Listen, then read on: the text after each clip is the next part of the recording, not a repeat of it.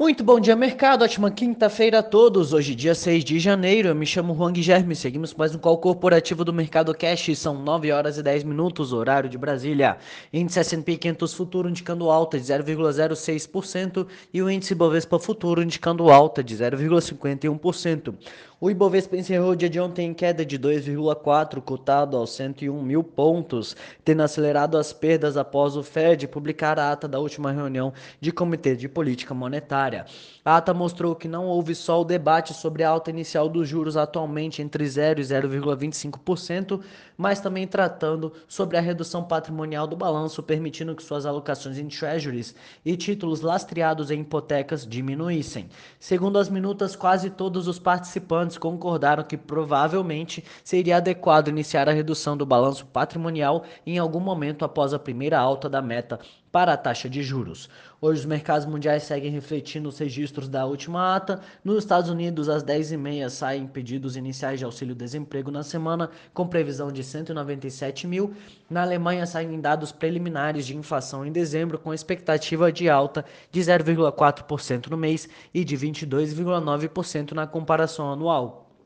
O Eurostox opera em queda de 1,3%. No mercado asiático, as bolsas fecharam em queda também. A bolsa do Japão fechou em queda de 2,8%, Xangai 0,25% e Hong Kong em alta de 0,72%.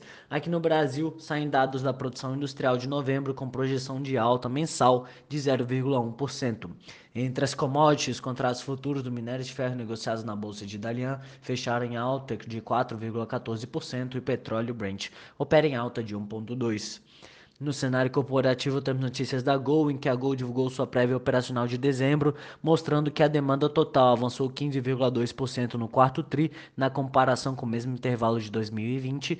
Já a oferta avançou 13% entre outubro e dezembro, frente igual período do ano anterior. Braskem, segundo informações da Bloomberg, os acionistas controladores da Braskem definiram os bancos que vão coordenar uma oferta subsequente de ações preferenciais da companhia, que pode movimentar cerca de 8,3 bilhões, apontaram à agência pessoas com conhecimento do assunto. Carrefour. O Carrefour Brasil informou ontem que o aumento de capital no valor de 4,8 bilhões de reais aprovado em Assembleia Geral perdeu efeito. O aumento estava condicionado à publicação do projeto de reforma do imposto de renda, que não saiu até o dia 31 de dezembro do ano de 2021. Grupo Mateus. O Grupo Mateus bateu o recorde de aberturas pelo segundo ano consecutivo com 49, 44 novas lojas em 2021, com as inaugurações de dezembro. A companhia encerrou 2021 com 202 lojas em operação, sendo 61 de varejo, 42, 42 de atacarejo e 99 de eletro.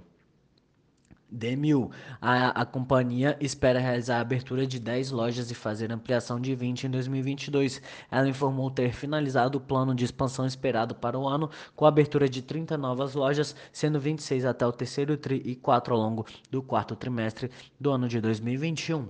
Eletrobras. O BNDES disse que a oferta de ações da Eletrobras será realizada em meados de março e que a precificação das ações da estatal dentro do processo de capitalização será feita em abril. Redditor. A Redditor informou na quarta-feira que sua afiliada Hospital Proncor adquiriu participação de 100% do capital social do Hospital Santa Marina. O valor de firma é de 25 milhões, sendo que deste valor será deduzido o endividamento líquido. Raizen. A Raizen concluiu a aquisição dos ativos de geração renovável de energia e formação de joint venture com o grupo Gera, a Raizen Gera. Equatorial. A Equatorial confirmou a oferta pública de aquisição de ações da Companhia Estadual de Distribuição de Energia Elétrica. O leilão da oferta está agendado para o dia 11 de fevereiro.